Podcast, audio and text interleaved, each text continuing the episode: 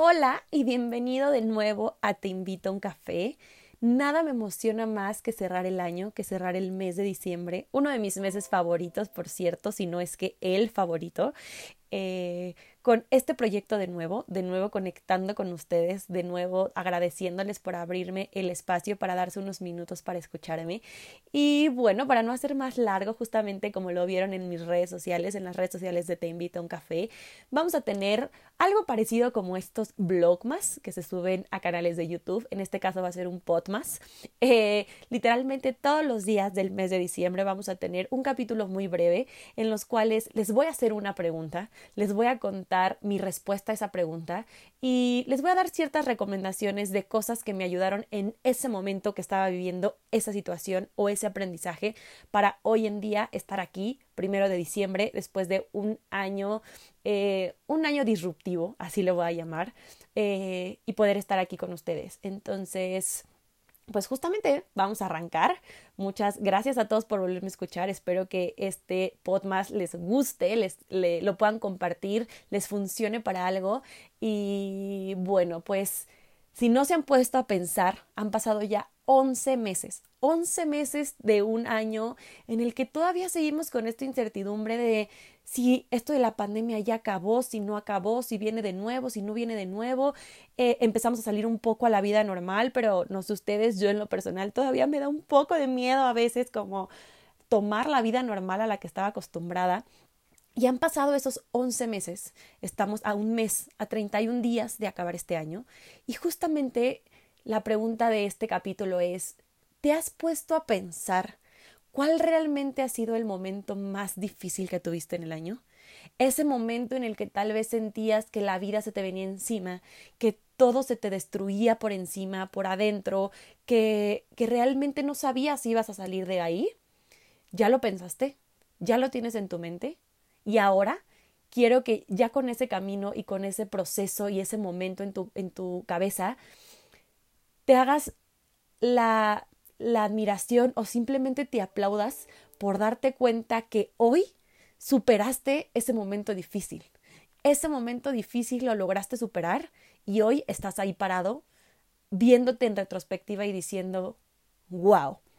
En, en mi caso específicamente, el momento más difícil fue definitivamente arrancar el año con mi abuela, una de las personas más importantes en mi vida, eh, entubada por todo este tema del COVID, en el que yo sentía cierta culpa por lo que estaba pasando, en el que me sentía impotente de no poder hacer nada.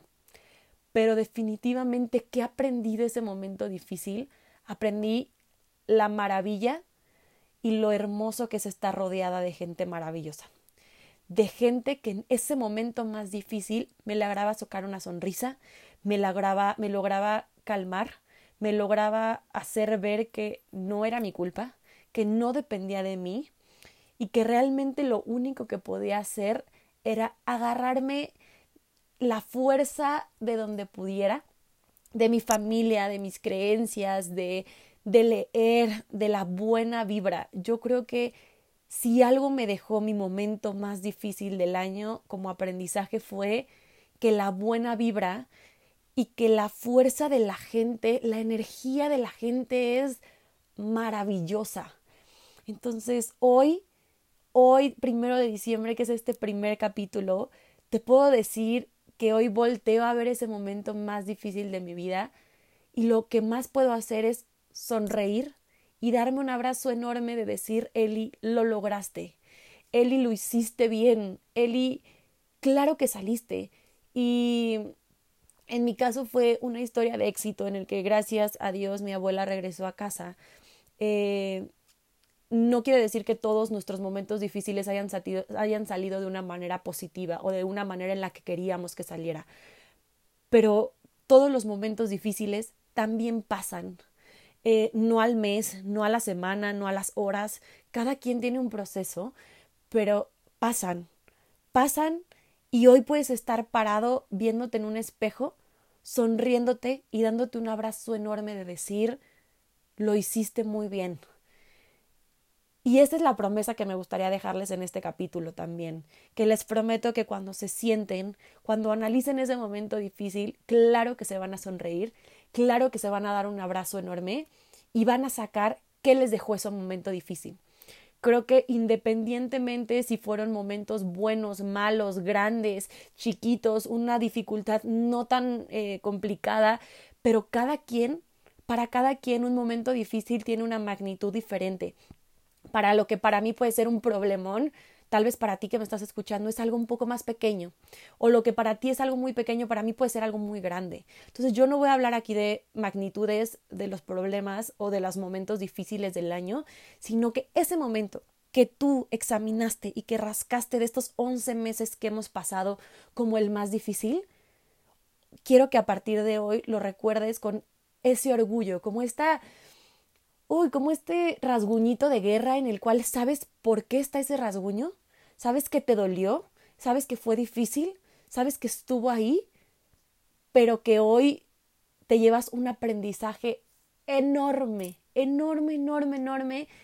Y les digo, en mi caso es seguir creyendo en la gente, seguir creyendo que la gente que me rodea, una simple buena vibra, un simple Eli, te mando todas mis bendiciones, Eli, te mando toda mi buena energía, Eli, le mandamos a tu abuela toda la luz del mundo, se vio reflejada.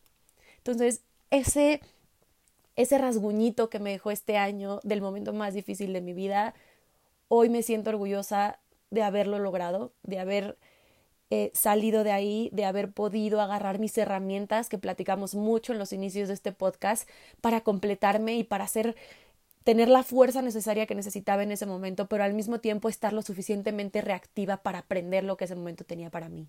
Entonces, wow, qué fuerte, qué fuerte realmente regresar a ese momento, regresar a esa Eli de enero, fue justamente en enero eh, en el que yo no sabía nada, no sabía qué me deparaba el futuro, qué me deparaba, en qué iba a acabar esto, pero hoy realmente voltear y ver a esa gente que estuvo para mí ahí en ese momento difícil y realmente no tener más palabras que gracias.